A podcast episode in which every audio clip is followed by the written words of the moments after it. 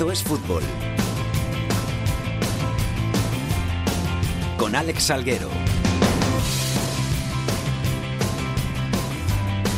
Hola, ¿qué tal? Muy buenas tardes a todos y bienvenidos una semana más a Esto es Fútbol, en Riconcito en Cope.es, para todo el fútbol de segunda, el fútbol de segunda B, el fútbol de tercera y el mejor fútbol femenino. Van pasando las semanas, nos quedan solo dos jornadas de la Liga Adelante para conocer qué equipo acompañará al Huesca, que ya es equipo de primera, la próxima temporada y quiénes se van a jugar esa otra plaza de ascenso en el playoff. También vamos a conocer que cuatro equipos ascienden a la segunda división. Se están jugando ya los playoffs, se han jugado ya los partidos de ida de esa primera ronda y también se han jugado los partidos de ida de la primera ronda de ascenso a segunda división B. En el fútbol femenino somos campeones de la sub-17, campeones de Europa. Tenemos ya las semifinales de la Copa de la Reina. Muchas cositas que contar aquí en estos fútbol, muchas cositas que contar con la gente que siempre nos acompaña. Beatriz Carvajosa, ¿qué tal? ¿Cómo estás? ¿Qué tal? Buenas tardes. ¿Todo bien? Sí, muy bien. El gran Jorge Fernández hoy nos abandona, que tiene examen, así que le hemos dado el día libre. Pero ha estado currando para el programa, le mandamos desde aquí mucha suerte. Hoy tenemos al gran Olindo en los mandos. Vamos con los titulares.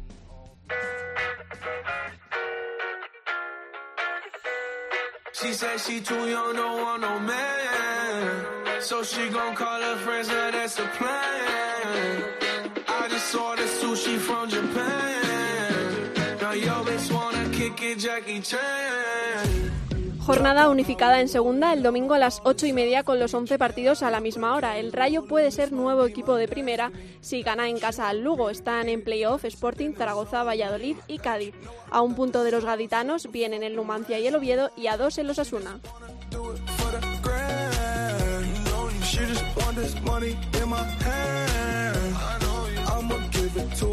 Por abajo, con Barcelona B a dos de la salvación, el Córdoba sigue en descenso con 45 puntos, los mismos que la Cultura Leonesa, que marca la salvación. 46 tiene el Nastic y el Almería, 47 el Albacete y 48 el Alcorcón.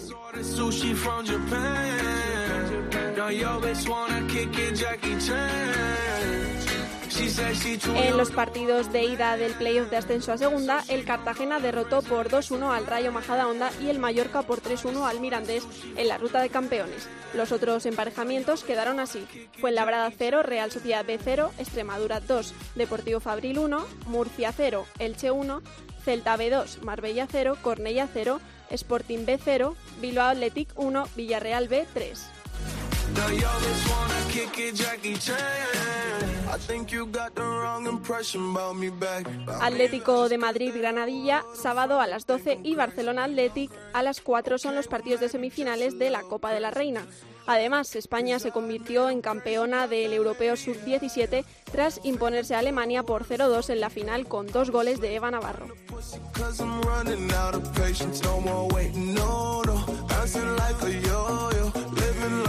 Y esta semana nos vamos a Huesca porque el conjunto del Alto Aragón se convirtió en equipo de primera división a falta de dos jornadas tras ganar 0-2 en Lugo. Así que felicidades al Huesca por el merecido ascenso.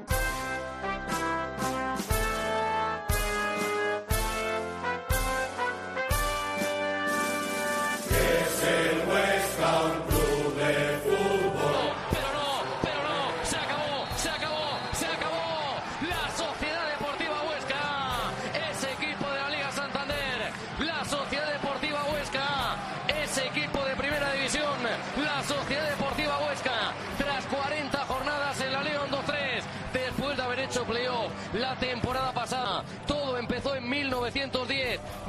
refundaciones después, la Sociedad Deportiva Huesca, por primera vez en su historia, va a estar en la primera división del fútbol español. Se impuso 0-2. Nombres para la gloria, nombres para la historia. Alex Gallar, Jorge Pulido, los autores de los goles. Pero esos goles llegaron empujando durante toda la semana. Empujando por llegar a esta situación. A los abrazos, a los besos, a las caricias. A esa situación de sonrisa permanente, de felicidad extrema, que te da un ascenso a la primera división.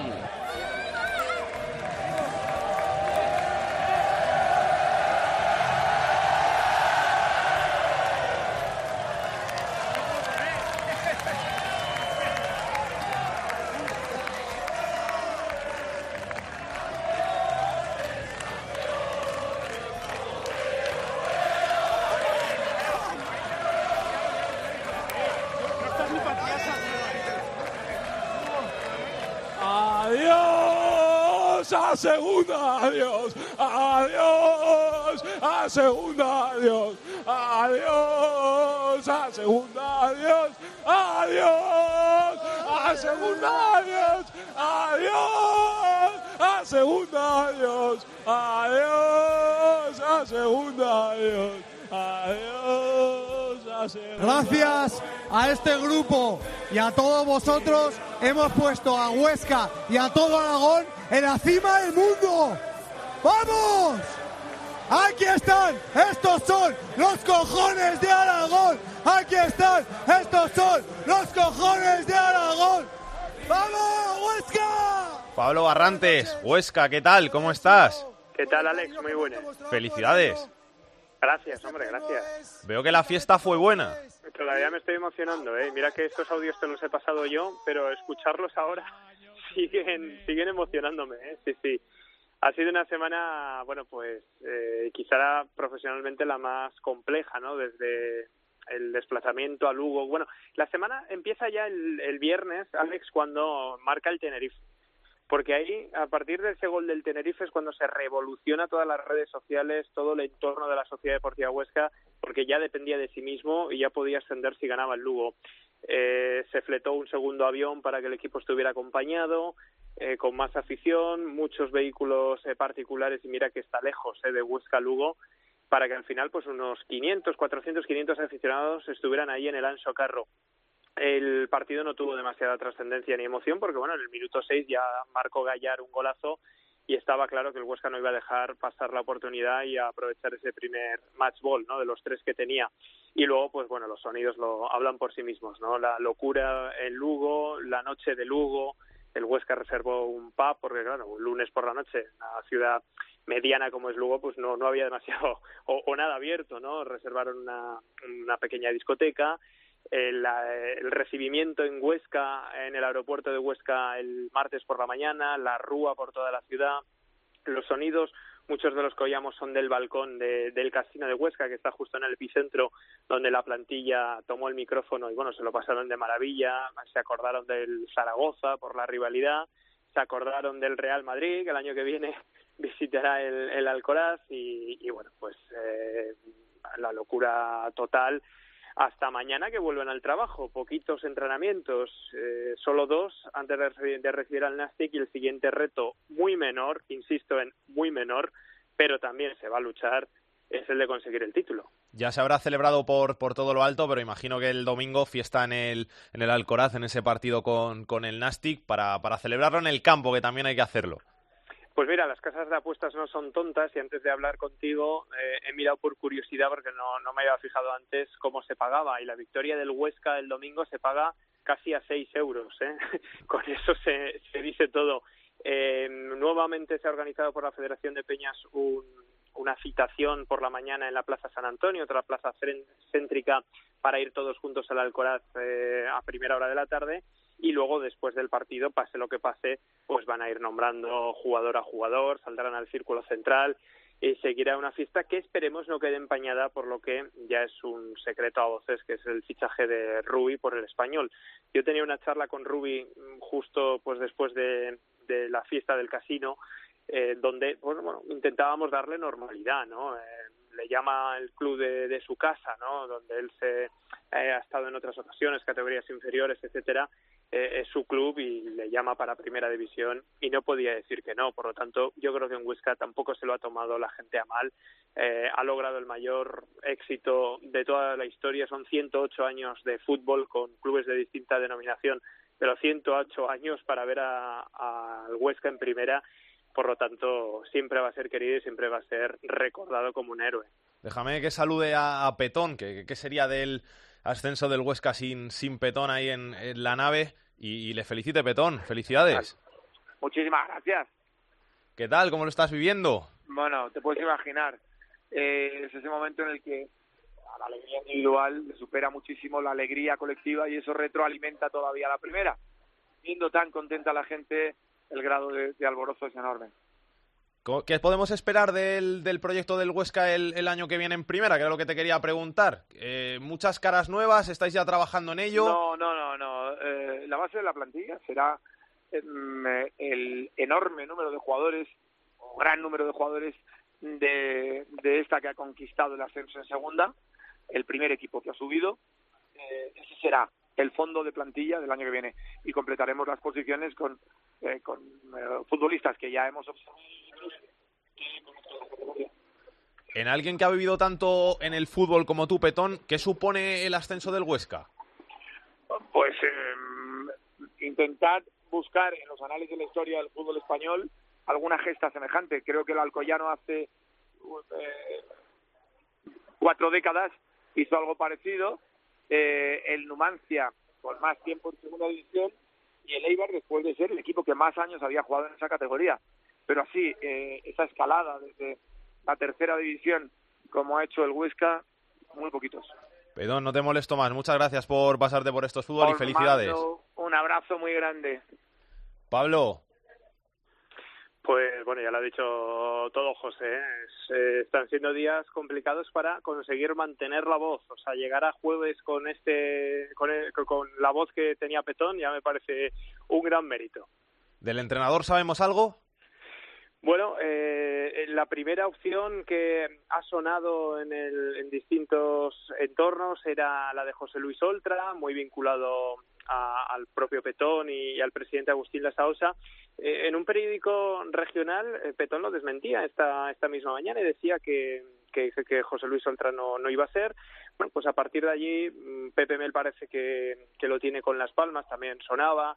Enrique Martín Monreal, que bueno, pues tiene que terminar todavía de lograr la permanencia con el Albacete, pero es un hombre muy, muy querido por la directiva de la Sociedad Deportiva Huesca y, y un habitual cuando no ha estado sentado en los banquillos del palco del Alcoraz. Bueno, son nombres que van saliendo, pero bueno, eh, veremos a ver. Lo que sí está claro es que el Huesca ya, lo- tiene la decisión tomada, ¿eh? O sea, ya ellos ya saben quién van a ser el entrenador. Supongo que por estas fechas y porque todavía hay mucho en juego en eh, la segunda división, pues eh, querrán esperar o que, o que sea el propio Rubi primero que anuncie su salida oficial para eh, que el Huesca comunique cuál es el nuevo mister y con el que se va a empezar el proyecto en primera. Pablo, muchísimas felicidades, que disfrutes del añito en primera, que ya verás que bien lo vais a pasar por allí, por Huesca, y merecido ese ascenso. y que lo contaremos aquí en los distintos eh, programas de, de COPE. Y por cierto, déjame decir una cosa que ya que respecto al entrenador hay incertidumbre, no respecto al Cucho, que parece que el delantero colombiano eh, va a seguir un año más cedido por parte del Watford en la Sociedad Deportiva Huesca, algo que seguro que la eh, afición de la Sociedad Deportiva Huesca pues le va a hacer mucha ilusión. Me lo apunto para el comunio para el año que viene. Fíchalo, fíchalo que de inicio saldrá barato. Un abrazo, Pablo. Un abrazo.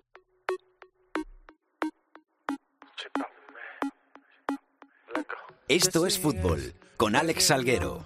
buscarte, pues no puedo.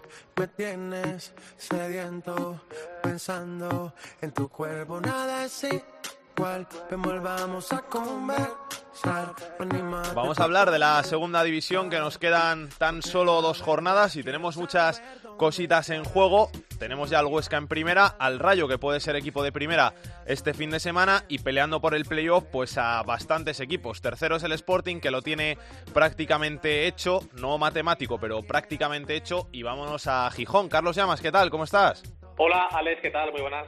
El Sporting, que ya tiene la mente en esos playoffs. ¿Vamos a, intentar terminar terceros o a empezar a preparar ya, ya los playoffs?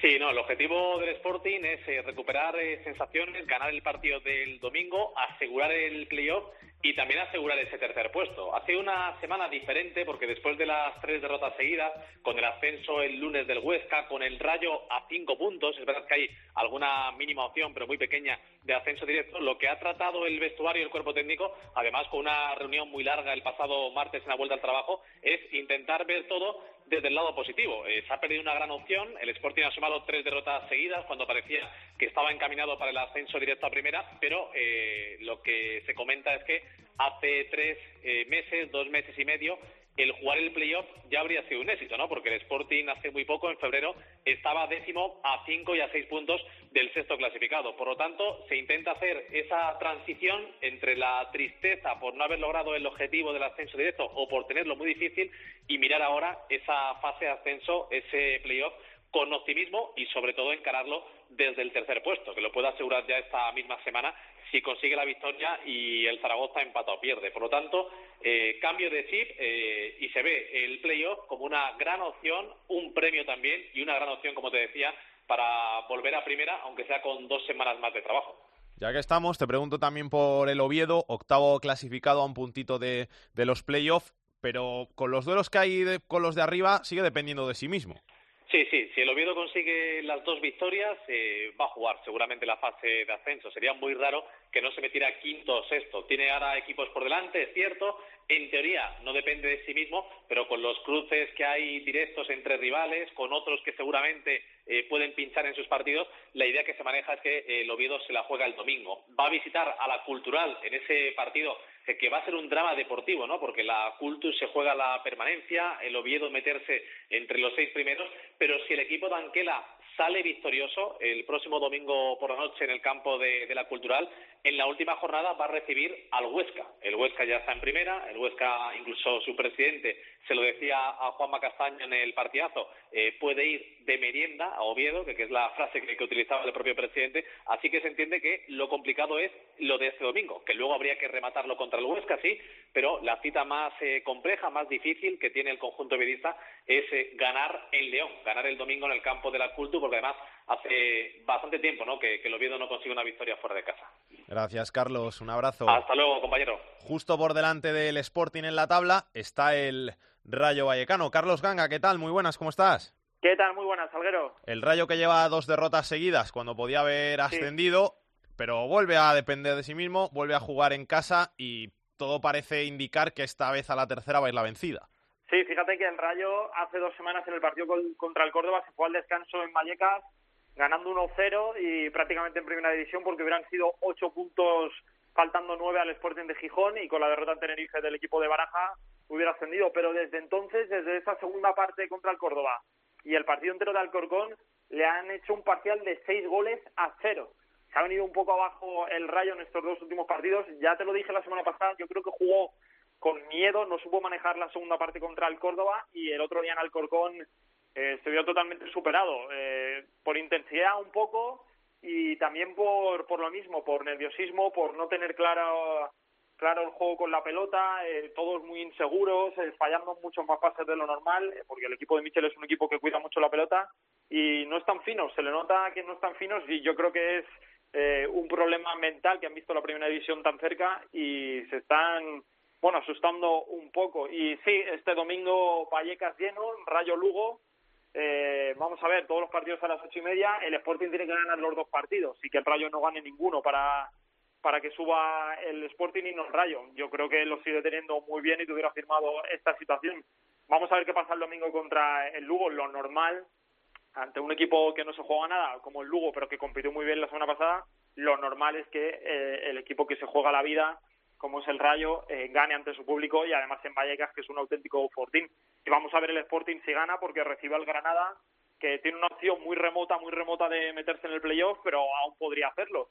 Y bueno, así que vamos a ver qué pasa el, el domingo en Vallecas. Gracias, Carlos. Un abrazo. Un abrazo. Este fin de semana tenemos partidazo en la zona alta de la tabla en segunda. Se va a medir el cuarto y el quinto en el campo del cuarto en la Romareda. Última hora de ese partido, Anabaz, cuéntanos. Hola compañeros, ¿qué tal? Qué nervios eh, ante estas dos últimas jornadas de liga que quedan por delante. En Zaragoza las cuentas son muy claras y sencillas. Hay que ganar al Valladolid este fin de semana para certificar los playoffs.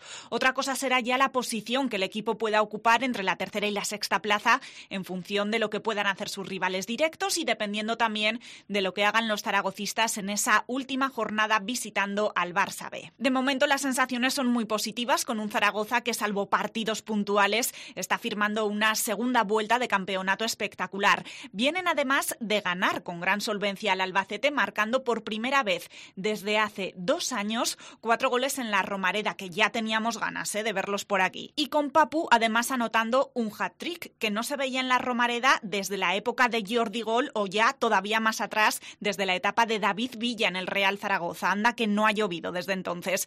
Así que no es de extrañar que los jugadores piensen ya en cuanto antes certificar esos playoffs de ascenso a primera división. Lo decía, por ejemplo, Benito o también Eguaras. Equipo sabe que si ganando esta semana, pues matemáticamente te clasificas para el playoff y bueno, y depende de resultados incluso puedes optar a, reservar esa cuarta plaza. Pero bueno, estamos centrados en intentar ganar, sacar los tres puntos y sobre todo porque delante de nuestra gente yo creo que será bonito. Capaces de ganar los dos partidos me veo. luego ya es el hecho de, de ver qué hace el Sporting, pero bueno, sabemos que, como he dicho antes, que llevan una dinámica negativa desde que nos visitaron a nosotros, pero quedan dos partidos y, todo puede pasar. Con todo ello, de cara al partido ante el Valladolid, Nacho González cuenta prácticamente con todos sus jugadores, aunque algunos han venido realizando trabajo individual durante esta semana. Es el caso del propio Benito, de Alfaro, de Oyarzun. Gripo, al menos, es la buena noticia, ha superado su lesión y entrena ya con el grupo, aunque en principio no forzará y seguirá fuera en el partido ante el Valladolid. Así que Nacho, si lo cree oportuno, va a poder repetir 11 este mismo domingo. Y como precedente positivo para los zaragocistas, os cuento que siempre que se han enfrentado esta temporada a un rival de la zona alta, han sacado muy buenas sensaciones y resultados. Los de Nacho González solo han cedido 5 puntos en toda la temporada cuando se han enfrentado a equipos clasificados entre la primera y la novena posición. Así que con todos estos datos está claro que se prevé un partido clave para los y muy intenso. Este domingo en la Romareda. El rival, el Real Valladolid. Juan Carlos Amón, ¿qué tal? ¿Cómo estás? Pues muy bien, gracias. ¿Qué tal vosotros? ¿Quién nos iba a decir hace un mes que el Valladolid iba a estar quinto dependiendo de sí mismo para meterse en los playoffs? Sí, la verdad es que mm, es una especie de sueño del cual la afición vallisoletana no quiere despertar. Por cierto, de esos cinco puntos que se ha dejado el Zaragoza con equipos de entre los nueve primeros, tres se los dejó en Zorrilla en la primera vuelta, lo cual es un precedente que más o menos iguala rachas y hay que añadir que el Valladolid lleva seis temporadas consecutivas sin perder en la Romareda, cinco victorias y un empate. Son los números que adornan la racha del Real Valladolid en el Feudomaño, un Valladolid que estaba absolutamente sin objetivos hace aproximadamente mes y medio, cuando pensábamos que era todo cuestión de dejarse ir una vez garantizada la permanencia. La dirección deportiva, en anuencia con el presidente, decidió prescindir de Luis César San Pedro. Llegó Sergio González, dijo que la suya era una liga a ocho partidos y que iba a intentar ganarla. Bueno, pues de momento va primero de esa liga a ocho partidos porque ha conseguido subir al equipo de la undécima posición a la quinta y ha hecho que tenga que depender de sí mismo cuanto antes dependía de resultados de hasta cinco o seis equipos. El Valladolid lo tiene claro, todo pasa por ganar en la Romareda, es un partido tan directo que una victoria prácticamente te garantizaría a más del 90% la presencia en el playoff, incluso con factor cancha, pero una derrota te podría hacer mm, echar demasiadas cuentas de cara a la última semana en la que se recibe a Osasuna. Deportivamente el equipo está en su mejor momento. Luis César San Pedro prescindió de jugadores que se están demostrando absolutamente imprescindibles en el esquema vallisoletano con Sergio González, lo que les ha hecho llegar muy frescos, con muy pocos minutos, a este tramo final de la temporada, cuando la gasolina va bajando ya el octanaje. Estamos hablando de hombres como Michel, como Nacho, como Tony Villa, jugadores que están siendo primero titulares y después determinantes en el rendimiento del equipo y que Luis César San Pedro prácticamente había defenestrado al, al ostracismo. Todo ello ha hecho que el Real Valladolid ahora mismo se encuentre en una situación envidiable para varios equipos y sobre todo en esa dinámica que a los entrenadores les gusta de vez en cuando destacar tanto y es que los que llegan desde atrás parece que llegan con más aire, con más ritmo, con más juego que los que llevan instalados en la zona alta durante prácticamente toda la temporada. Y ese es el caso del Real Valladolid. Un Valladolid que va a perder a Nacho por acumulación de amonestaciones. El sustituto, tras los ensayos de la semana, parece ser va a ser su recambio natural, Borja Herrera y un Real Valladolid que tiene pues a Jaime Mata con 32 goles como principal referente ofensivo. Todo el mundo ilusionadísimo simplemente con estar luchando por los playoffs.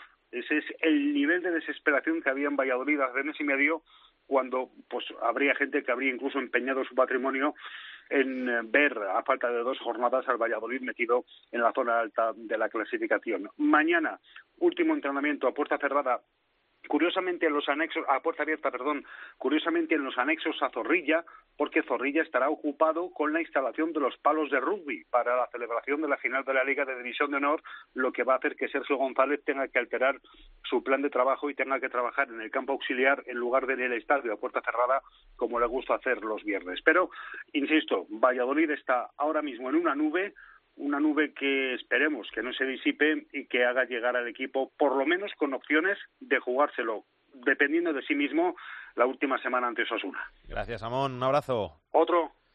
Sexto en la tabla es el Cádiz, que también depende de sí mismo para terminar jugando los playoffs por segunda temporada consecutiva. Rubén López, ¿qué tal? ¿Cómo estás? ¿Qué tal, Alex? Muy buenas. El Pues, Cádiz que no es... sí. ganasteis el otro día, volvisteis a perder, pero vamos, que dependéis de vosotros mismos. Si ganamos en casa, yo creo que en Granada ganáis, así que Bueno, hay que hay que verlo. La verdad es que metió el petardazo el petardazo el Cádiz el otro día en Barcelona, la verdad, la metió el petardazo importante porque perdía 3-0 al descanso. Lo más grave del partido del otro día ante el Barça B fue que el Cádiz regala los tres goles, eh, que regala la primera parte y al final eso te, te mata, ¿no? Y la lástima es que venía el Cádiz de hacer uno de los mejores partidos de la temporada ante el Zaragoza el lunes antes, ¿no? Y eso es lo que quizá más está doliendo de esta semana en, en el equipo en el equipo cadista. Lo positivo, lo que tú dices, que depende de sí mismo, que quedan dos jornadas, e incluso yo me atrevería a decir que de los seis puntos al Cádiz le podrían valer hasta cuatro por los enfrentamientos directos que hay, pero evidentemente todo pasa por ganar este domingo al Tenerife, ¿no? Que llega con opciones de playoff muy, muy, muy, muy escasas.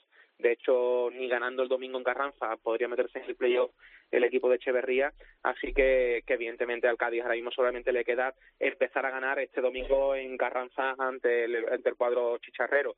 El problema del Cádiz, las bajas, son una constante toda la temporada, muchos problemas de lesiones y las va a tener también este domingo porque eh, Salvi va a seguir lesionado, sigue recuperándose de la lesión que tuvo, de la rotura de fibras que tuvo en Albacete, Garrido se fue del partido ante el Barça B por un golpe y tiene un esguince de rodilla, así que seguramente tampoco va a jugar este domingo en Carranza. Y la gran duda, la de David Barral, que ayer se retiró del entrenamiento, hoy tampoco ha entrenado y ahora mismo es una más que seria duda, así que estamos hablando de que el Cádiz va a afrontar esa final ante Tenerife con tres eh, posiciones, tres bajas muy importantes de jugadores claves en el esquema en el esquema cadista. Carranza se va a llenar el domingo porque no hay entradas, se ha colgado el cartel de no hay billete como en las buenas corridas de toros, no va a haber entradas para el partido del, del domingo porque el cadismo sabe que es el momento, ¿no? Que el Cádiz lleva toda la temporada arriba, que merece jugar el playoff, que lo está pasando mal en esta segunda vuelta, que le está costando sumar, pero que eh, si algo ha demostrado el equipo de Cervera es que ante los eh, conjuntos importantes de la categoría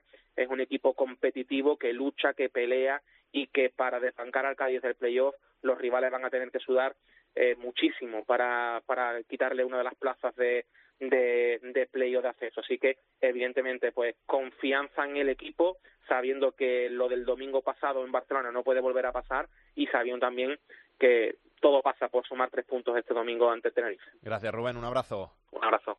Es oro, solo de Bari. Es oro,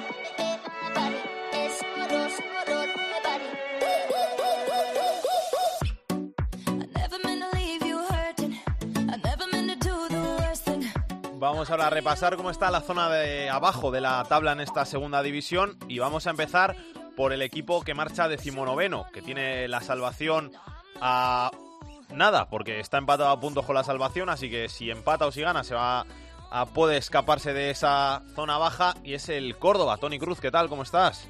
Hola, ¿qué tal, Alex? ¿Cómo estamos? Si ganamos los dos partidos nos salvamos, ¿no? Eso está claro. Matemáticamente, si el Córdoba gana los dos partidos se salva, pero es que es más, si gana en Reus este fin de semana, este domingo, hagan lo que hagan los rivales, saldrá de la zona de descenso, puesto que hay un enfrentamiento, de hecho hay dos enfrentamientos entre rivales directos, entre el Albacete y el Barça B y entre Almería y el Alcorcón, así que si gana en Reus el Córdoba saldrá del descenso por primera vez, ojo, desde el 15 de octubre del año pasado, así que toda la temporada prácticamente en descenso, por eso aquí hay una ilusión indisimulada, tal que incluso el propio presidente Jesús León ha enviado hoy un mensaje en catalán, un catalán un tanto macarrónico, pero un catalán que ha servido para alentar a los muchos aficionados cordobesistas en Cataluña a que vayan al campo del Reus, al municipal, este domingo. De hecho, se han fletado una vez más autocares, se van a llenar tres, cuatro autocares a pesar de la hora y a pesar del día y a pesar de que Córdoba esté en feria, así que en principio el municipal de Reus será blanquiverde.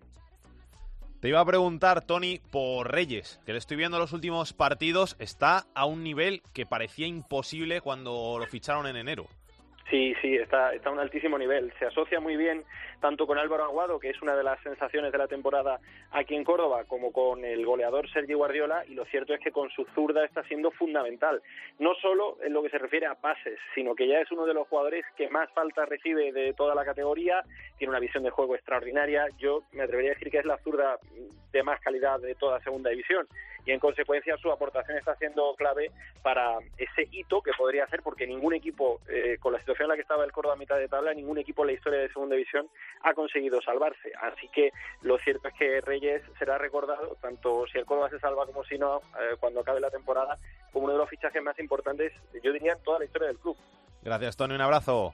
Un abrazo. Un poquito peor que el Córdoba está el Barça B, que tiene un duelo clave este fin de semana con el Albacete. Anaís Martí, ¿qué tal? Muy buenas, ¿cómo estás? Hola Alex, buenas tardes, muy bien, ¿y tú? Yo muy bien. El Barça B, que parecía desahuciado, ha ganado dos partidos importantes ante equipos de arriba y ahora pues tiene bastantes opciones de, salvación y con muy buenas sensaciones en los últimos partidos. Así es, las victorias ante el Sporting de Gijón primero y después el Cádiz, pues eh, les ha dado aire, les ha dado sobre todo fuerzas y les ha dado convicción de que todavía tienen alguna posibilidad de poder mantener la categoría, aunque no dependen de ellos mismos y se ven en la obligación de ganar prácticamente todos los partidos que quedan, o sea, estos dos partidos que, que faltan eh, para, para tener opciones ¿no? de, de salvarse. El equipo está contento, está animado, se ha notado muchísimo el cambio de entrenador. De hecho, el otro día en la zona mixta, después de, de la victoria ante el Cádiz, eh, nos comentaban que, que, que, ha cambiado la dinámica, se ha cambiado eh, la manera de, enfocar el juego, que no solo están atacando, sino que están aprendiendo también a defender, que era uno de los elementos que fallaba un poco y sobre todo que se tiene ya mucha más suerte de, de cara a portería porque ocasiones han tenido muchísimas pero al final eh, falta materializarlas y parece que eh, esa asignatura pendiente que tenía el, el Barça B pues eh, la ha conseguido remontar en estos dos últimos partidos. Gracias Anaís. Un beso que vaya muy bien. El rival en el Carlos Belmonte, el Albacete, Miguel Yeste, ¿qué tal? Muy buenas. Hola Alex, saludos y muy buenas tardes. El Albacete que se ha metido en un lío en las últimas jornadas cuando parecía que tenía la salvación encarrilada. Todos lo dábamos por seguro, es como ese atleta que corre los 1500 y lleva una ventaja y de repente en la, en la recta parece que se para.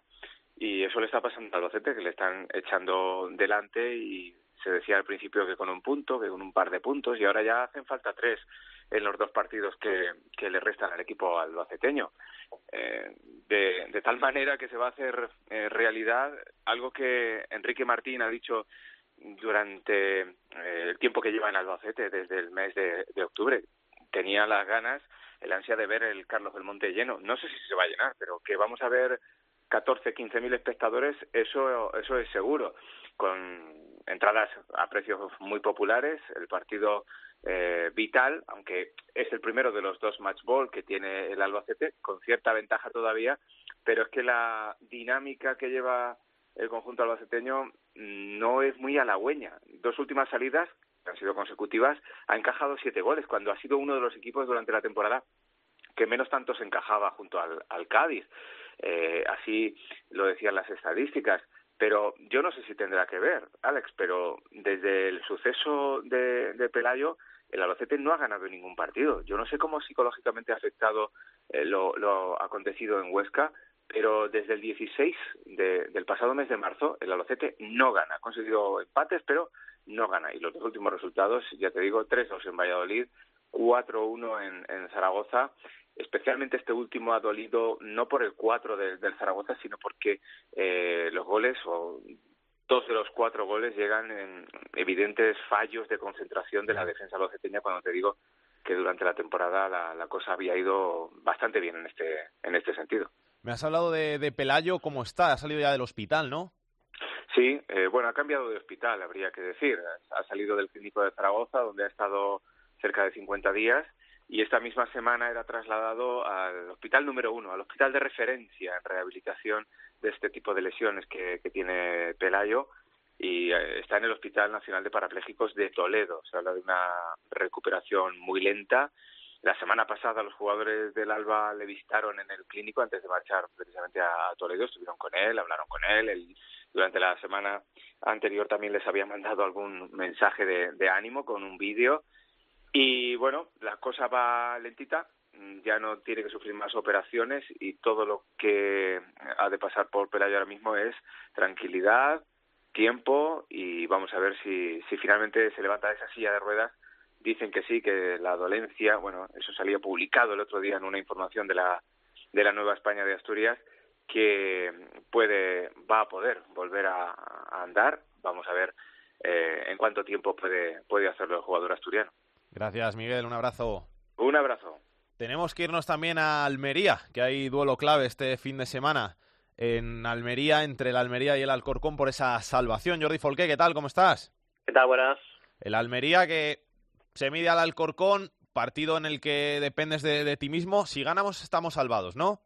Eh, bueno, eh, no matemáticamente, porque habría que esperar que la Cultural y la Deportiva Leonesa no ganase al Real Oviedo, o bien que el, eh, que el Nasti de Tarragona perdiera su partido. Si eso ocurre, el Almería está matemáticamente salvado, pero como es el último partido en casa, eh, toda la semana está habiendo un ambiente de decir, oye, hay que demostrar que la grada no va a caber ni un alfiler y sobre todo aprendiendo del ambiente que había el pasado fin de semana contra el Córdoba en el Nuevo Arcángel, en el que la Almería se queja de que, entre comillas, gracias a ese ambiente, pues el fuera de juego pitado a Juan Muñoz con el gol anulado, pues en otro ambiente no se hubiese señalado de esa manera, los dos penaltis que reclamaba la Almería, que por cierto uno de ellos fue sacada tarjeta amarilla a Pozo por tirarse o a juicio del colegiado y esa tarjeta amarilla será retirado a, a Pozo porque mmm, el había demostrado que el jugador no se tira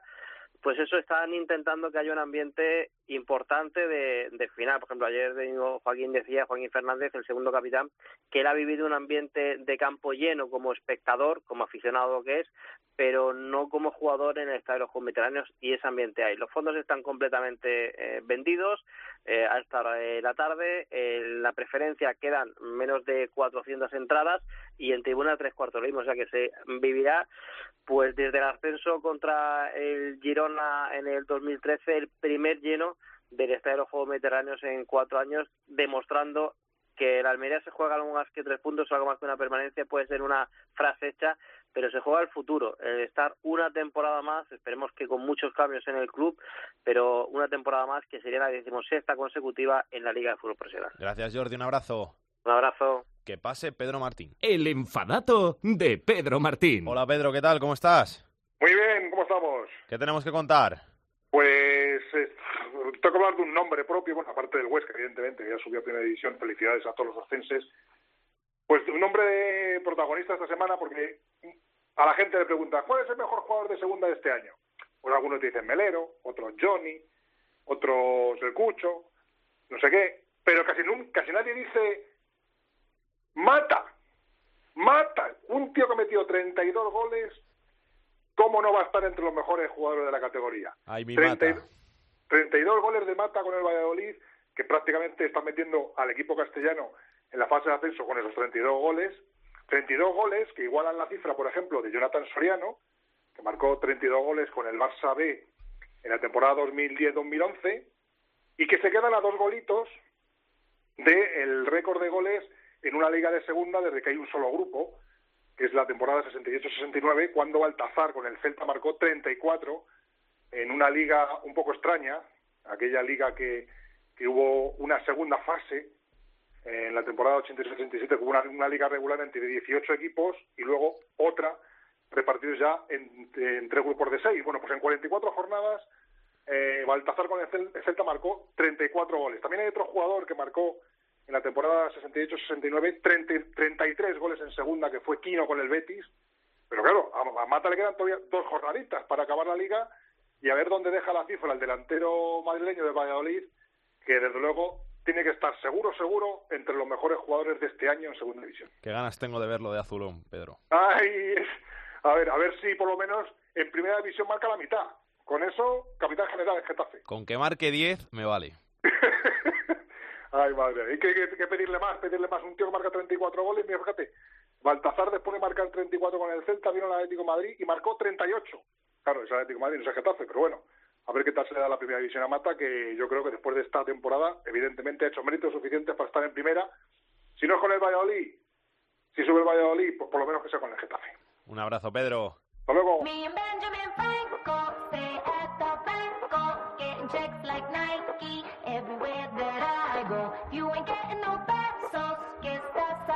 La segunda B en Esto es Fútbol.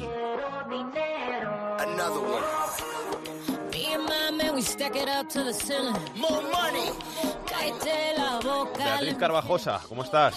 Muy bien, aquí una semana más. Cuéntanos cómo han ido esos playoffs de Segunda División B para ascender a Segunda División. Bueno, pues primero los enfrentamientos entre los campeones de cada grupo han quedado Mallorca Mirandés 3-1 eh, y Cartagena Rayo Majadahonda 2-1. La vuelta del eh, Mallorca Mirandés, bueno, el Mirandés Mallorca se jugará el domingo a las 5 y media de la tarde y el Rayo Majadahonda Cartagena se jugará el domingo también a las 12 de la mañana. Recordamos que los vencedores suben directamente a segunda y los perdedores pasan a una segunda eliminatoria.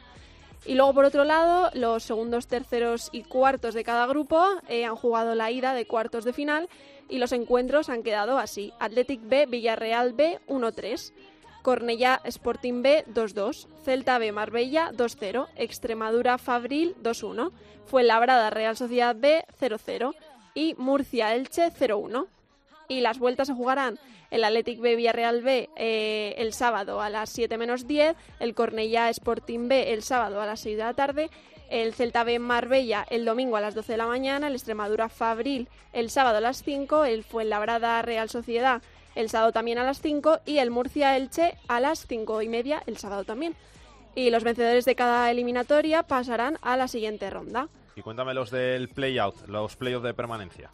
Bueno, pues la ida ha quedado eh, Llagostera Izarra 0-0 y la vuelta se jugará el domingo a las 6 de la tarde y Mérida Corucho 2-2 el sábado a las 7 de la tarde eh, se hará la vuelta. Gracias. Vamos a hablar de esos playoffs entre los primeros clasificados. Vamos a comenzar por esa eliminatoria entre el Mallorca y el Mirandés, que se impuso por 3-1 el Mallorca en la ida en territorio balear. Félix Vargas, ¿qué tal? Muy buenas. Hola, muy buenas tardes.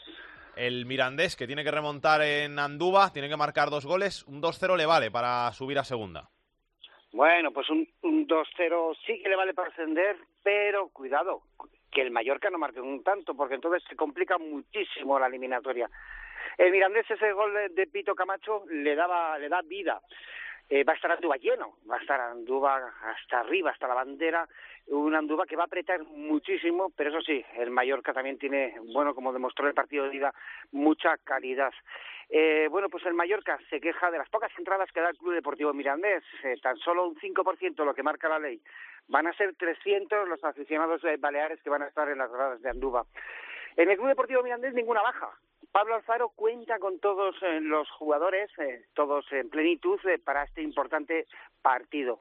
Un partido que también, ojo, hay que decir que nada más salir la bola, Mallorca Mirandés ya se estaba jugando fuera de los despachos. Primero fue, bueno, pues la hora del partido. El Mallorca apretó muchísimo y de qué manera para disputar el encuentro de vuelta también a las 12 del mediodía. El Mirandés quería a las 6 de la tarde, finalmente fue a las cinco y media, y posteriormente, bueno, pues desde Mallorca, de más entradas, se quejaban del árbitro, va a ser un árbitro navarro el que va a arbitrar, el que va a arbitrar eh, este segundo encuentro, ¿no? El partido de, de vuelta de eh, campeones. Y como decimos, pues también ahora se ha quejado porque el Club Deportivo Mirandés eh, ha sacado un comunicado donde eh, se están vendiendo entradas en- entre la afición en Rojilla a, a Mallorca. Quieren estar los máximos eh, mallorquinistas en Andúba y también se han quejado de que, bueno, el comunicado de Mirandés era claro. Nadie puede estar en la zona del Club Deportivo Mirandés eh, con camisetas de Mallorca. Eh, bueno, pues eh, la Liga de Fútbol Profesional que ha cogido los playoffs lo tiene muy claro. Quiere acotar a ambas aficiones para que no haya problemas. Y como te cuento, bueno, pues también se está jugando otro partido fuera del terreno de juego antes de este partido de vuelta. Gracias, Félix. Un abrazo. Un abrazo. El domingo, a eso de las siete y media más o menos de la tarde, se conocerá quién es el otro equipo que asciende a la segunda división, si el Mirandés o el Mallorca. En este caso, la ventaja es para el conjunto balear que se impuso por 3-1 en el partido de ida, así que defenderá ese resultado en su visita a Andúa, en ese partido que se va a jugar el domingo a las cinco y media de la tarde. Y tenemos ya al otro lado del teléfono a uno de los jugadores del Mallorca, Salva Sevilla. ¿Qué tal? Muy buenas. Hola, muy buenas. ¿Todo bien? Sí, todo bien, todo bien. Preparando la semana de la mejor manera y, y como dices, el domingo es un partido importante y, y queremos hacerlo bien. Lleváis una buena renta, por lo menos. Bueno, sí que está un poco a nuestro favor, pero pero no es definitivo, así que somos conscientes de, de la dificultad, quedan 90 minutos y, y tendremos que, que hacer un buen partido como, como hicimos aquí en casa. Lástima ese gol que os metieron al final, ¿no? Porque teníais la, la eliminatoria bastante encarrilada con el 3-0. Sí, la verdad que, viendo el partido y viendo las ocasiones que tuvimos, pues se te queda un poco o sea, agridulce de, de ese gol encajado, pero pero bueno, sabiendo que, que es un buen rival, que ha quedado primero en su grupo, que, que iba a poner las cosas difíciles, no es un mal resultado para, para ir a su campo. Hasta entonces había salido todo perfecto, todo a pedir de boca del, del Mallorca que había dominado por, por completo el, el partido. Sí, es lo que queríamos, eh, salir fuerte, hacer un buen inicio, eh, mandar en el partido como, como hemos hecho durante todo el año y, y bueno, la verdad que como dices salió todo perfecto hasta hasta ese minuto que encajamos el gol, pero pero bueno, tenemos que estar contentos, eh, como te he dicho antes, no son partidos fáciles y bueno, es un buen resultado y, y por eso estamos contentos. ¿Os esperáis un Mirandés distinto al de, al de Mallorca? ¿Creéis que va a hacer otras cosas, que va a optar por otro tipo de juego para intentar dar la vuelta a la eliminatoria?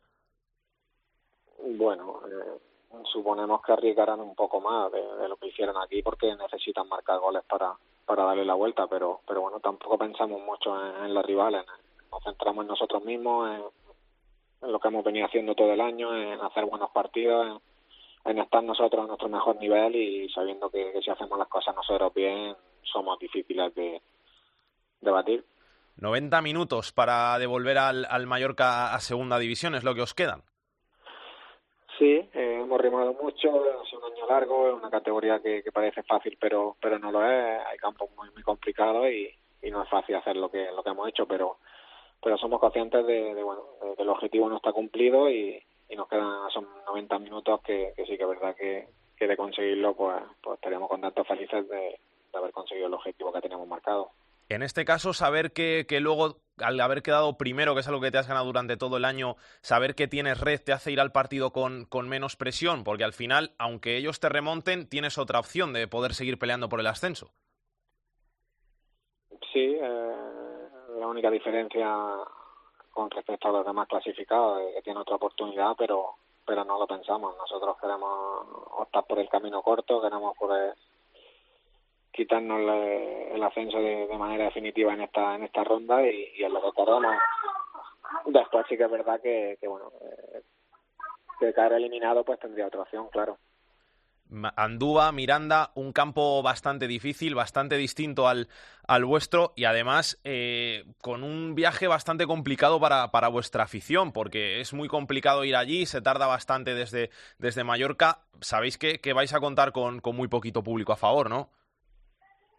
Sí, la verdad que, la combinación de viajes no, no, es la mejor para, para nuestros aficionados, pero, pero bueno, han tenido también desplazamientos muy, muy difíciles y, siempre han estado con nosotros.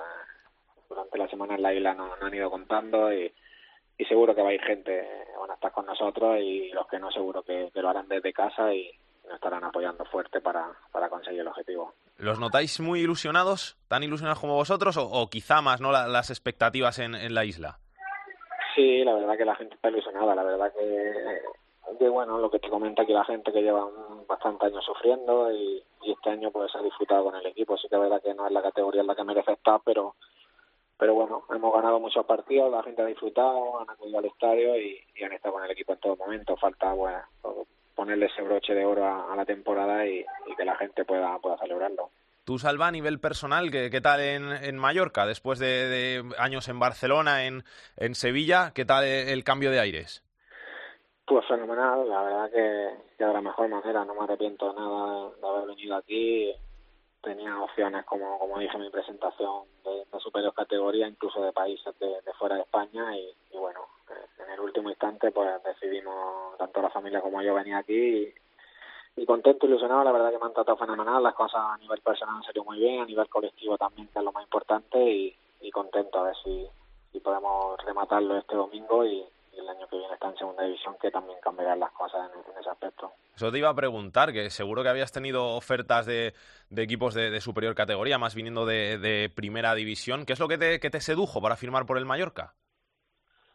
Pues en primer momento tenía la idea de, ir fuera de España y la oferta que tenía aquí de segunda, que incluso tengo algún email, pues pues la había descartado, pero pero bueno, en el último instante el interés, la ganas de, de que estuviera aquí, de que iba a ser un juego importante, de que bueno, eh, la idea que tenía el club eh, pues era hacer un equipo fuerte para, para estar un año solo en segunda vez y, y como te digo, sobre todo el interés y la ganas de que yo estuviera aquí sea un pilar fundamental para, para conseguir esto. Pues, pues eso y hablando con la familia, valorando y poniendo todo en una balanza, pues, pues nos decantamos por venir aquí, la verdad que, que súper contento, no, no me arrepiento para nada. Hombre, equipo fuerte. Hay jugadores de, con experiencia en primera, en, segunda, gente que, viene del extranjero como, como Forlín, plantillón el, el del Mallorca. Por eso llama mucho la atención quizá eh, la segunda vuelta que, que habéis hecho. A primer principio de, de, temporada, primera vuelta, teníais todo muy bien atado, teníais una, una ventaja muy grande y luego en la segunda vuelta habéis ido poco a poco perdiéndola, habéis tenido varios baches. ¿Eso es normal en una categoría como segunda B? Bueno, en una categoría como segunda B y, en todas las categorías. Creo que al final, pues, eh, tenemos una ventaja bastante amplia. Eh, siempre hemos estado en 7, 8 puntos, 10 puntos. Eh, bueno, eso inconscientemente hace que, que, bueno, que el juego pues se, pueda relajar en algún momento y, y puedan venir los frutos que hemos tenido o los resultados que, que no esperábamos, sobre todo con equipos de abajo, que, sido donde más hemos fallado. Eh, contra los equipos de arriba sí que es verdad que hemos sacado todos los puntos, pero pero alguna complicación yo creo que ha sido esa. Eh, conscientemente el consciente te relaja un poco, eh, no afrontas los partidos como, como lo veníamos haciendo y, y eso nos hizo empatar algún partido, pero pero bueno, cuando el equipo ha tenido que reaccionar lo hizo y ya está la clasificación, que hemos sacado muchísimos puntos a, al segundo y al tercero que, que tenía un, un equipo bastante bastante bueno. Te tengo que preguntar un par de curiosidades que siempre he tenido. ¿Qué tal Nas? ¿Es bueno jugando al fútbol?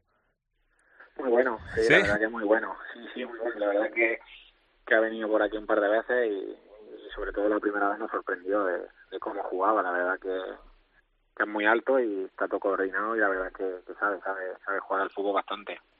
Y luego esto de, del tercer tiempo con, con, los aficionados, ¿qué tal ha ido? ¿Cómo ha ido la, la, iniciativa esa? Que al principio llamó mucho la atención. ¿Te ha tocado alguna vez de partir con, con la gente después del partido? Sí, sí, la verdad que sí, que un par de veces nos, nos han pedido y la verdad que yo creo que son ideas que, que al aficionado le gustan, a los conceptos de los jugadores y y creo que viene bien que nos tengan cerca, que nosotros lo sintamos también y bueno, que podamos hablar con ellos después del partido, cambiar nuestro punto de vista, nuestras sensaciones y, y creo que una idea bastante buena. Un poco raro, ¿no? Eso, porque al final eh, siempre se dice que en España hay 46 millones de, de, entrenadores, todos somos entrenadores. Igual te toca un pesado que te dice, oh, esto así, esto así, esto así, esto así, tienes que jugar, tienes que tocarla más. que yo lo haría, ¿eh? Yo lo haría. Sí, bueno, pues respetarle. Eh saber que todos no pensamos igual, que, que podemos pensar cosas diferentes y, y, hay que respetar todo tipo de opiniones, siempre desde el respeto y, y hay que respetarle y, y, bueno, dialogar con ellos y, ver su punto de vista también. No, como te digo, no, no me parece mal. ¿Tienes pensado ya cómo celebrar el ascenso si lo conseguís? No, la verdad que no, la verdad que no. Estamos centrados, queremos, queremos hacer un buen partido y, y seguro que, que de conseguirlo habrá mil maneras y mil formas para celebrarlo. Lo más importante es como te digo, estar centrado en el partido y, y hacerlo bien porque seguro que, que, no va a ser fácil. Salva, que mucha suerte para ese partido en Miranda, domingo cinco y media, que vaya todo muy bien y a ver si conseguís el preciado ascenso. Ojalá, muchas gracias, gracias a vosotros. El otro partido es el que se va a jugar el domingo a las 12 de la mañana en el estadio del Rayo Majadahonda, aquí en tierras madrileñas. Maite Fernández, ¿qué tal? ¿Cómo estás? Muy buenas, viendo a ver si ampliar el estadio o si consiguen un campo más grande, porque hay una locura en Cartagena que no veas. Y no va a poder ir mucha gente, porque es un estadio muy pequeñito, muy muy coqueto. Va a poner las cosas difíciles el, Rayo Majadahonda en su campo, como ha hecho durante toda la temporada. Sí, partamos de la base que se ha portado muy bien el club eh, madrileño porque ha cedido muchísimas entradas. Es cierto que muchas se han quedado en protocolo, en patrocinadores, en las propias de los jugadores, pero sí que es verdad que al final 600 tienen seguro los aficionados del Cartagena y también las que han comprado en Madrid en las primeras jornadas porque ya ayer decían que ya no quedaba papel eh, en las taquillas. Lo cierto es que el Cartagena lleva con la ilusión de, de llevar ese, ese resultado favorable de la ida, pero los jugadores advierten que va a ser un rayo majadahonda tan bueno como el que vimos el pasado fin de semana en el Cartagonova, pero algo más ofensivo. ¿Ves esperanzas? ¿Tienes esperanzas? Hombre, tiene, la ciudad tiene una ilusión tremenda. Se repite la hoja de ruta de, de Alcoy, todo está ocurriendo igual. Se adelantaba el Cartagena en el partido de ida, de falta directa empataban a, al borde de descanso, terminaban ganando 2-1, es un desplazamiento cercano. bueno, la verdad que se repiten muchísimas cosas de las que ocurrieron entonces y la verdad que, como dicen los jugadores, no se plantean el que haya una repesca porque no quieren ni siquiera pensarlo. También es verdad que hay un gran rival y algo de, temor llevan, pero sí que es cierto que, que, bueno, el Cartagena ha competido muy bien fuera de casa. El otro día hacían unos compañeros una estadística y decían que de los 19 resultados que ha sacado fuera de casa, le valdrían 16 para, para conseguir eh, el ascenso de, de, categoría y lo cierto es que Rubén Cruz y, y Akeche hacen presagiar que aunque suele ser un goleador poco habitual el que consigue los ascensos, bueno, pues eh, que tienen material para, para hacer un gol que es lo que necesitan. ¿Te sorprendió el Rayo Majadahonda? No me sorprendió porque ya en el final de temporada habíamos visto algunos vídeos y porque evidentemente durante la semana sí que es cierto que nos pusimos las pilas todos y estuvimos viendo al equipo. Sí que es cierto que tuvo un momento muy bueno en el inicio de la segunda parte y que si de frutos no llega a llevar la máscara no sé qué hubiera pasado y sobre todo cuando entró Jason y entró eh, bueno pues eh, esos cambios en la segunda parte si no llega a ser anulado que estaba bien anulado pero si no llega a ser anulado el gol la verdad que hubiera sido yo creo que otra historia y otra película si no se asciende no pasa nada, porque al final tienes ese colchón, esa red que, que, te permite, aunque sea un poco más largo, poder seguir intentándolo por el otro camino. Eso sí se lo dices a cualquier protagonista del Cartagena, te lo niegan y además se enfadan, no contemplan esa posibilidad porque además, bueno, pues el desánimo, decía ayer Hugo Rodríguez que si le pasa, que no lo ha pensado, no por no tener respeto al rival, sino por la necesidad que tiene la ciudad, el club de, de ascender, decía, pues el martes o el miércoles, desde luego que me lavaría la cara, iría a comerme al que me tocara, dice, pero no lo contemplo, dice, porque el palo sería enorme y desde luego no sería ni la misma ilusión en la afición ni la de los jugadores que ya llegan justos de gasolina como todos los equipos y sobre todo que lo van a dejar todo este domingo y no sabemos qué gasolina les quedaría para, para esas cuatro, cuatro jornadas más. Gracias Maite, un besito. Un beso, hasta luego. Saludo al capitán de la segunda vez, Rubén Bartolomé, ¿cómo estás? Hola, ¿qué tal? Buenas tardes. Rubén, ¿cómo has visto ¿Veis? estos playoffs de, de, ascenso? ¿Cómo has visto estos primeros partidos? Sobre pues no todo los, los, de los, los de los primeros. No he visto todo lo que me gustaría, pero los primeros sí, sí que me ha, ha dado tiempo. Y, y, bueno, pues eh, yo creo que el, Cartagena eh, me acuerdo siempre de, de, una portada de hace años de un periódico después de ganar en casa que era Alegro Manon Tropo, que es alegres, pero no mucho, porque un 2-1 es un resultado cortito, ¿no? Y hay que ver eh, la vuelta si, si eres capaz de, de, de superarlo. Yo imagino que el, que el Rayo Majadahonda a ese gol le, le, vale le vale oro, ¿no? Y se agarran a, a eso para, para jugar en casa sí que hablábamos la semana pasada, ¿no? De que el Cartagena era más equipo, que, que como mucho le podía poner la presión, pero que tenía que esas, esas ganas de ascender. Yo creo que ahora con, con el viento a favor y, y sabiendo manejar estos partidos que están más habituados, bueno, pues es quizá un pelín más favorito todavía, ¿no? Que, que la semana pasada, pero bueno, que un, un 1-0 les deja total, totalmente fuera. Y luego me sorprendió, me sorprendió la, la mejor versión de, de este Mallorca, ¿no? La versión que hemos visto durante parte de la temporada y que teníamos un pelín olvidado en la segunda vuelta porque parecía que, que no acababa de, arrancar, pero ojo ese gol del, Mirandés porque porque vale oro, un, un 3-0. Hemos visto hace no mucho estas eliminatorias de Champions con remontadas increíbles y hemos visto que un gol fuera de casa vale oro. Pues ese ese, ese gol de, del Mirandés yo creo que, sirve para, para que Andúba apriete y yo que llevo muchos años viendo al Mirandés desde la tercera división y y teniendo que remontar en casa eliminatorias, sé que Andúa aprieta muchísimo. Si puedo hacer la misma versión en Mallorca, es imposible prácticamente, pero bueno, vamos a ver eh, lo que queda. Al final, eh, decía, decía Chus la semana pasada, daba un poco favoritos a los dos eh, equipos y decía que son los que van a, a subir. Se ha cumplido ese pronóstico y se ha cumplido van a ganar los de casa. Vamos a ver si, si también se cumple en la vuelta que ganan los de casa y aprietan esto. De los otros partidos, de las otras eliminatorias, ¿algo que quieras decir, algo que quieras destacar? Bueno, me sorprendió la, la igualdad en, en, en, varios de ellos, ¿no? Muchos muchos empates o resultados eh, muy cortitos en, en, en, partidos que a lo mejor eh, no tenían eh, tanto, o sea, que parecía que iban a estar eh, menos apretados. El, que dije que era un partido prácticamente de segunda división y que me, y que me gustaba mucho el, el del Mallorca y el del, el del Elche. Y la verdad que el Elche se ha llevado un botín espectacular y vamos a ver si, si en la vuelta el Mallorca tiene piernas para, para conseguir darle darle la vuelta, que es un resultado complicado de, de, dar, de dar la vuelta. Eh, y yo creo que el que gane de ahí va a salir muy reforzado. ¿eh? Igual que, que le preguntabas antes a, a, la compañera que, que el que pierda de las eliminatorias de campeones, que le queda una segunda bala, pero mentalmente nadie lo quiere pensar, pues también pienso que el que gane esa eliminatoria se va a dirigir un poco, entre comillas, en, en el gran favorito de, del playoff lejos de los campeones y, y, va a salir muy, muy, muy, muy, muy reforzado para, para poder sacar adelante el, eh, el ascenso. Gracias, Rubén. Un abrazo. Nada, a vosotros. Adiós.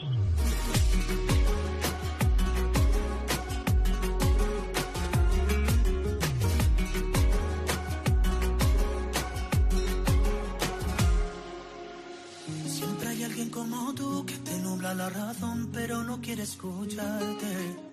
Siempre hay alguien como yo, cuanto más Vamos ya con esas otras eliminatorias de ascenso, que no son las de los primeros clasificados, y vamos a empezar por la del Sporting B y el Cornellá. Carlos Llamas, hola de nuevo. Hola, muy buenas.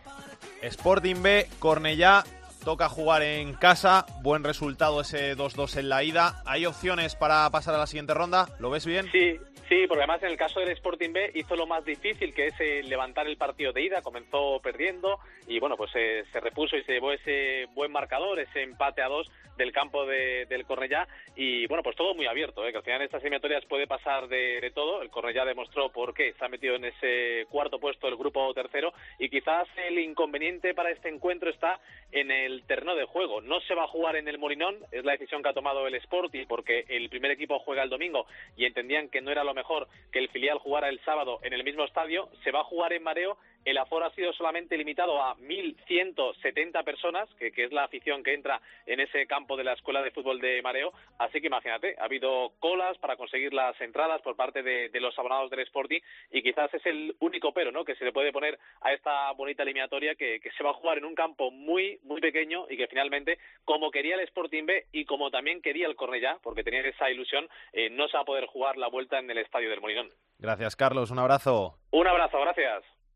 La otra eliminatoria que vamos a comentar ahora es la del Elche y el Murcia. Ese Murcia-Elche que ya nos ha dicho Rubén Bartolomé que es la eliminatoria estrella de estas que no son de los primeros clasificados. Jero Tormo, ¿qué tal? Muy buenas. Hola, ¿qué tal? ¿Cómo estás? Muy buenos, Alex. El Elche que afronta la vuelta en el Martínez Valero con una importante ventaja de ese 0-1 de la ida.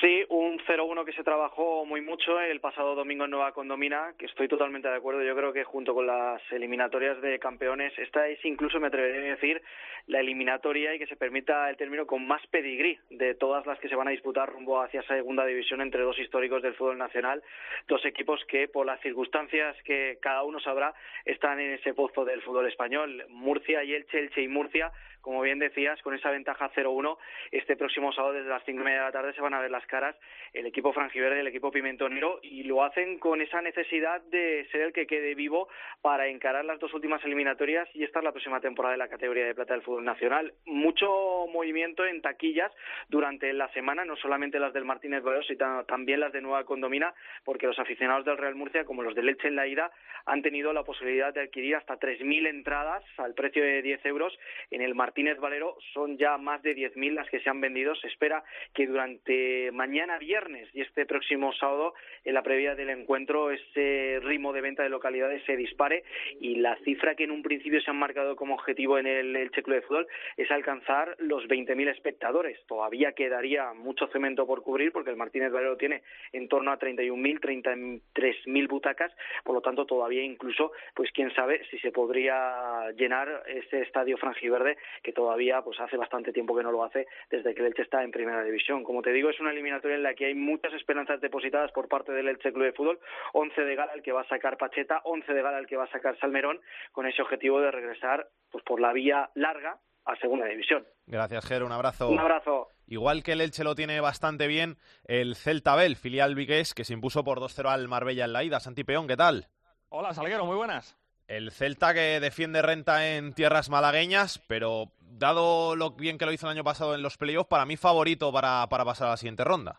Sí, bueno, yo creo que sobre todo a tenor del resultado conseguido el pasado domingo en el campo de Barreiro con ese 2-0. Por cierto, me quedó una frase de su entrenador del filial del Celta, Rubén Alves, una vez finalizado el partido. Nos vale mucho más ese 2-0 que si hubiésemos ganado por 3-1, por el mero hecho de haber encajado un gol y que le hubiese dado no ventaja, pero que sí le hubiese permitido tener la posibilidad de buscar la remontada al conjunto andaluz un poquito más cerca. Es cierto que este Celta B ha tenido un bajón mediada la temporada regular, pero también hay que reconocer, es justo reconocerlo, Alex, que el equipo de Rubén Alves, que el filial del Celta, ha conseguido llegar al tramo final de la campaña en línea ascendente y eso se ha notado en ese primer partido de estos playoffs eh, por el ascenso. De hecho, en el club están convencidos de que este sí puede ser el año. Carlos Mourinho, el presidente del Celta, lleva peleando por ello desde hace varias temporadas y cree que este sí puede ser, esta sí puede ser la temporada en la que el Celta consiga que su equipo filial juegue la próxima campaña en segunda división, pero evidentemente todo el mundo es consciente de que va a haber encerrona el próximo domingo a mediodía en el eh, campo del Marbella para ese partido que va a medir, ese partido de vuelta que va a enfrentar al Marbella y al Celta B. Me gustan mucho esas cosas de que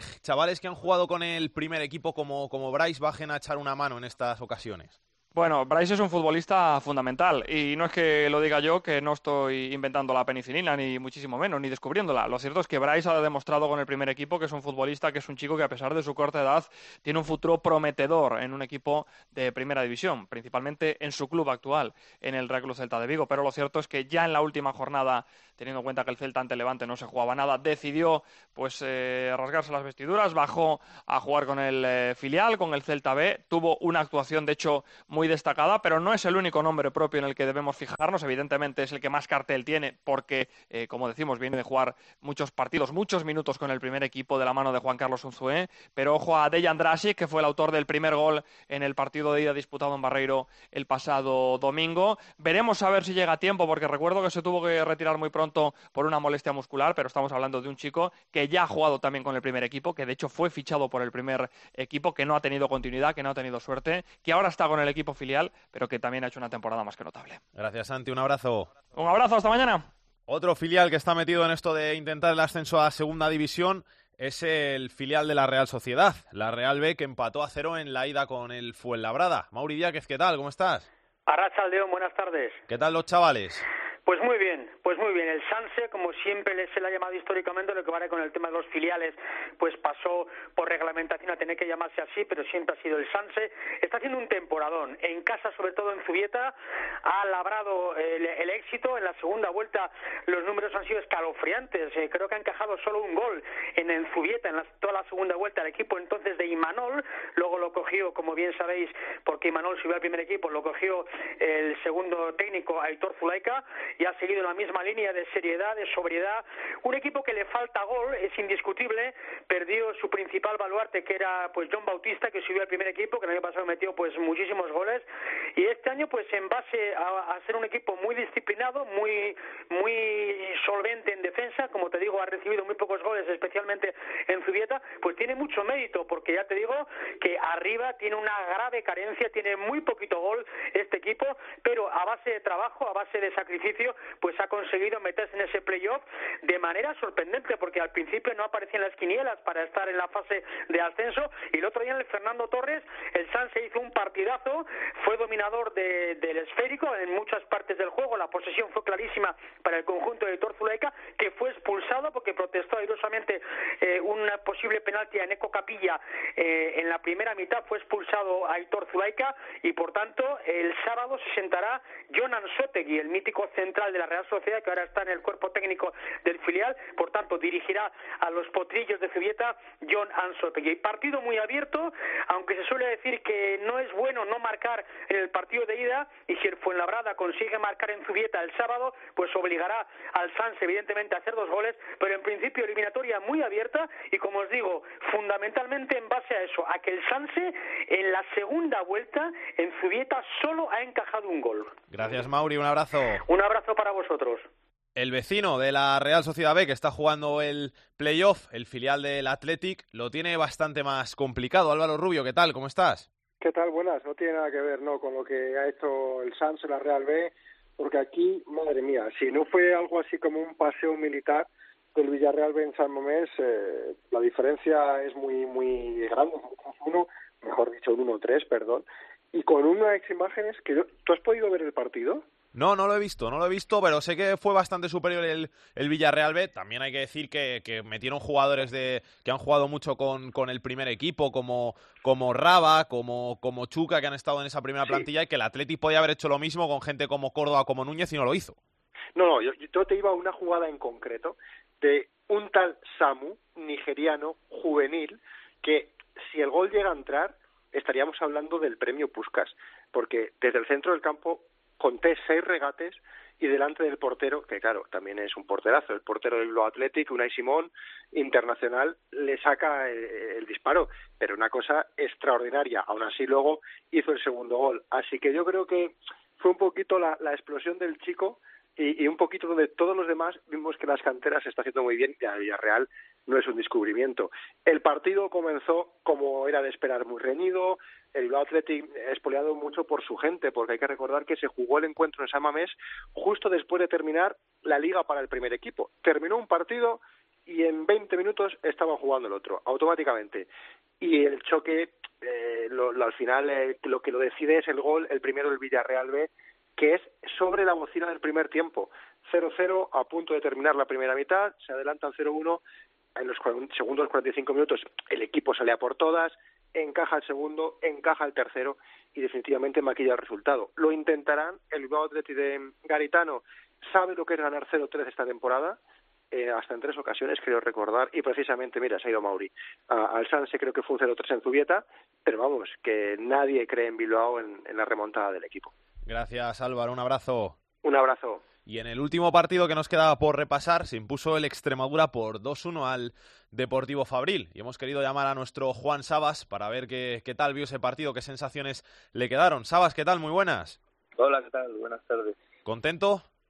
Eh, bueno, a medias, a medias porque hubo circunstancias del partido pues, que, que nos han hecho ir con un resultado demasiado ajustado, ¿no? Eh, a los 20 minutos ya íbamos ganando 2-0 y, y creo que el equipo estaba espectacular eh, para poder eh, aumentar la, el, el marcador, la distancia y, y desgraciadamente pues nos expulsan a Borja en cuatro minutos con dos tarjetas amarillas, nos dejan con uno menos y bueno, y encima a los dos o tres minutos encajamos el gol, ¿no? el 2-1. Entonces, bueno, fue un palo bastante duro, pero el equipo se, se rehizo, se rehizo bastante bien y, y aguantó toda la segunda parte con, con uno menos y, y, y, bueno, pudimos salvar el resultado más o menos. ¿Qué, qué esperanzas tienes para, para allí, para la vuelta en, en Galicia? ¿Qué, ¿Qué Deportivo Fabril te crees que te vas a encontrar? Hombre, pues más o menos eh, lo que vimos en la segunda parte, cuando estábamos con uno menos. Un equipo que quiere llevar la iniciativa, que tiene bandas muy rápido, dos, dos laterales que se incorporan muchísimo y, bueno, pues un fútbol de ataque, también lo combinan con fútbol directo, con Usío en su delantero centro y bueno, vamos a nosotros no vamos no vamos con la intención de, de defender el resultado porque no tenemos futbolistas para para defender y, y para, para desarrollar esa circunstancia de, del juego, ¿no? Tenemos un equipo que se ha hecho para, para atacar y nosotros vamos a intentar hacer gol y, y que eso nos pueda dar una tranquilidad, vamos, por lo menos vamos a intentarlo. Eso te iba a decir, que si vas a jugar igual que siempre. Sí, sí, no voy a no voy a cambiar. Eh, llevamos, yo desde que llegué llevamos, llevamos tres partidos, tres victorias, nueve goles a favor, uno en contra en tres partidos. Entonces mmm, tengo que seguir con la misma filosofía de juego. No, no puedo ir allí a defenderme porque no tengo futbolistas para, para eso. Sabas, que muchas gracias y mucha suerte para ese partido de vuelta. Muy bien, muchas gracias a vosotros. Un abrazo. Un abrazo.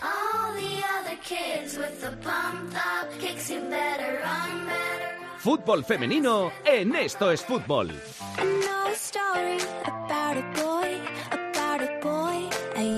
Andrea Peláez, directora de Área Chica, muy buenas. ¿Qué tal, Salguero? Muy buenas. ¿Todo bien? ¿Todo bien? Ya ha terminado la temporada liguera, pero tenemos temporada copera, ¿no? Sí, tenemos la Copa de la Reina, ya se han jugado los cuartos de final y ya tenemos configuradas las dos semifinales que se van a jugar este sábado. Y van a ser, eh, una se va a jugar a las 12 de la mañana y la otra se va a jugar a las 4. La de las 12 es Atlético de Madrid Unión Deportiva Granadilla Tenerife, el Granadilla ganó al Betis y el Atlético de Madrid consiguió pasar después de vencer al Valencia en los dos encuentros y a las 4 de la tarde se va a jugar la otra semifinal, que es Barça Athletic de Bilbao. El Athletic que ganó los dos derbis vascos, por lo tanto está en semifinales, y el Barcelona que logró también por la mínima, hay que decirlo, en los dos partidos ganar al Levante, por lo tanto es eh, la otra semifinal. Las dos se van a poder ver en gol, en abierto, este sábado. Recuerdo, Atlético de Madrid, Granadilla Tenerife a las 12 y el Barça Athletic de Bilbao a las 4. Los dos el sábado, los dos en Reus y los dos se podrán ver en gol, las dos semifinales. Veremos quién llega a la final. He visto que dan entradas gratis para que la gente pueda ir a verlo a Mérida a la final. Sí, sí, hay entradas gratis para facilitar la afluencia de público y de aficionados a esa final que se va a jugar en el Estadio Romano de Mérida. Así que es una pedazo de cita para el sábado 2 de junio a las 8 y media. Veremos quién llega, si las apuestas, bueno, indican que van a llegar el Atlético de Madrid y el Barça. Pero bueno, también el Athletic de Bilbao y el Granadilla quieren llegar, así que veremos a ver qué dos equipos van a ver en la final la gente que esté allí en Mérida. Y somos de nuevo campeonas de Europa, ¿no? Es la mejor noticia del fútbol femenino de esta semana, sin ninguna duda, que las chicas de la sub-17, las jugadoras de Toña Is, se han proclamado campeonas de Europa por cuarta vez. Y después, eh, lo más importante es que lo han hecho ante Alemania, después de haber caído en las dos últimas finales que hemos jugado del europeo, precisamente ante las alemanas. Caímos en los penaltis, había un poquito de miedo, pero bueno, se ha roto la mala racha. Hemos ganado a Alemania por dos goles a cero, goles de Eva Navarro, que ha hecho un campeonato espectacular, la de la jugadora del Spa de Alicante. Y nos hemos venido con nuestro cuarto título europeo para la sub-17, una generación de oro, una selección de oro, las chicas de Toñáis. Alguna de estas llegará, ¿no? Alguna de estas llegará, sin ninguna duda. Es eh, eh, juegan increíble, tú las ves jugando. Bueno, no sé si has visto el segundo gol de Eva Navarro, Sí, que sí, ha recorrido visto. las redes sociales. Es espectacular, es, es de las mejores jugadoras de la sub-17, pero es que todas juegan parecidos, la tocan mucho el balón, tienen un juego precioso, son unas jugonas. Van a llegar muy lejos en la liga y esperemos que muy lejos en el fútbol internacional. Gracias, Andrea. A ti, Salgue. Me gusta mi reggae.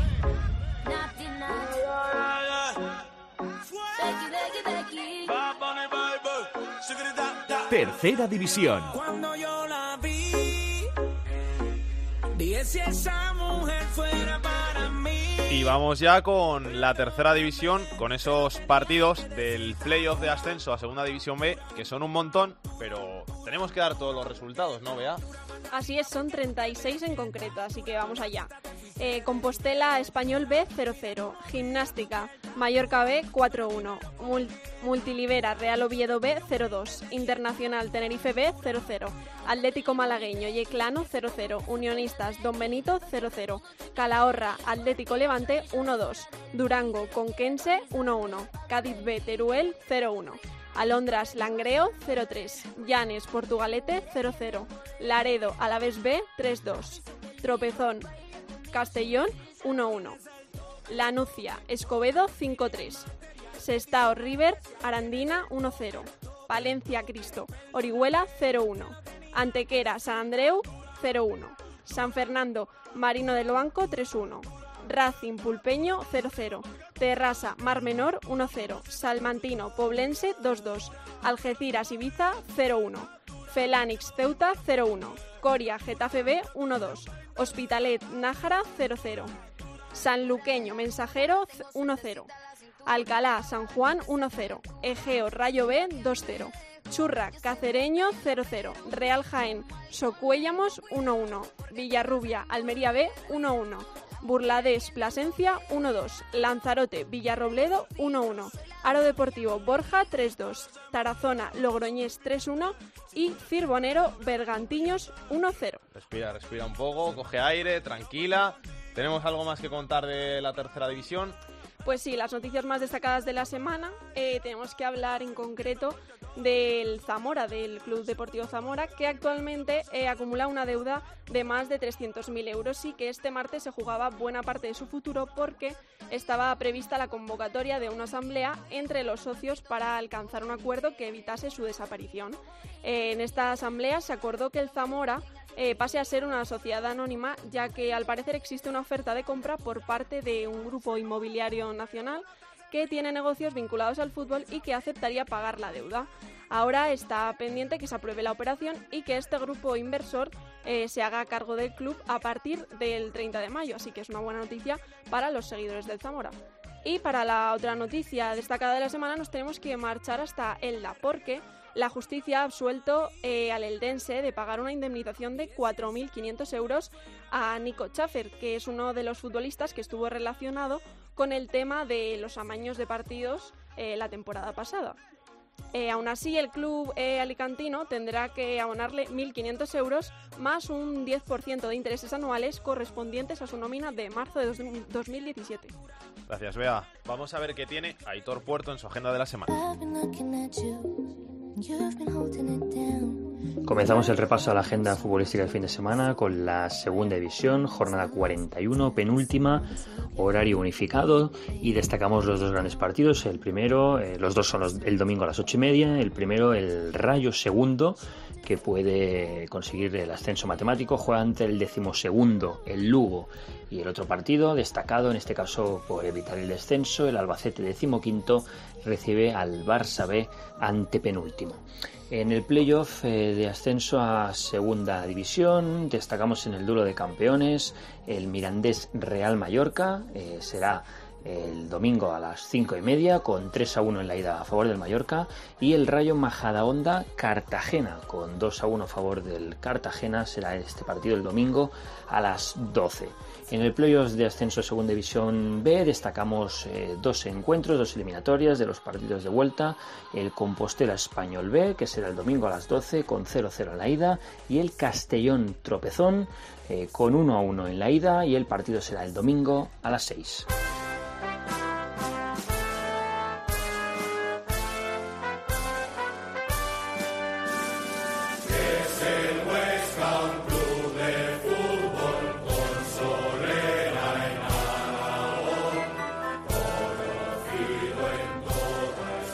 Nos queríamos ir, pues como hemos empezado, con el himno del Huesca, porque por primera vez en su historia el conjunto aragonés, el conjunto alto aragonés, va a jugar en primera división la próxima temporada. Así que lo tiene muy merecido hoy despedir el programa este himno de la Sociedad Deportiva Huesca, que ha sido el mejor equipo durante toda la temporada en esta segunda división y que por méritos propios ha conseguido ese ansiado, ese preciado ascenso a la primera división, a la máxima categoría del fútbol español. El año que viene se verán en el Alcoraz al Barça, al Madrid, al Atlético, a los mejores equipos y a los mejores futbolistas de la Liga Española y la gente podrá disfrutarlos porque así se lo han merecido y así se lo han ganado en el terreno de juego. Así que felicidades al Huesca, felicidades a toda la gente de Huesca y que disfruten de la primera división el año que viene. A vosotros os esperamos aquí la semana que viene con más información, con más actualidad de la segunda, de la segunda B, de la tercera y del fútbol femenino. Hasta entonces, que disfrutéis, que paséis un buen fin de semana. Besos y abrazos para todos. Chao, chao. Para contactar con Esto es Fútbol puedes hacerlo a través de correo. Esto es fútbol arroba cope punto es. En Twitter arroba es fútbol cope y en Facebook, Facebook barra Esto es Fútbol.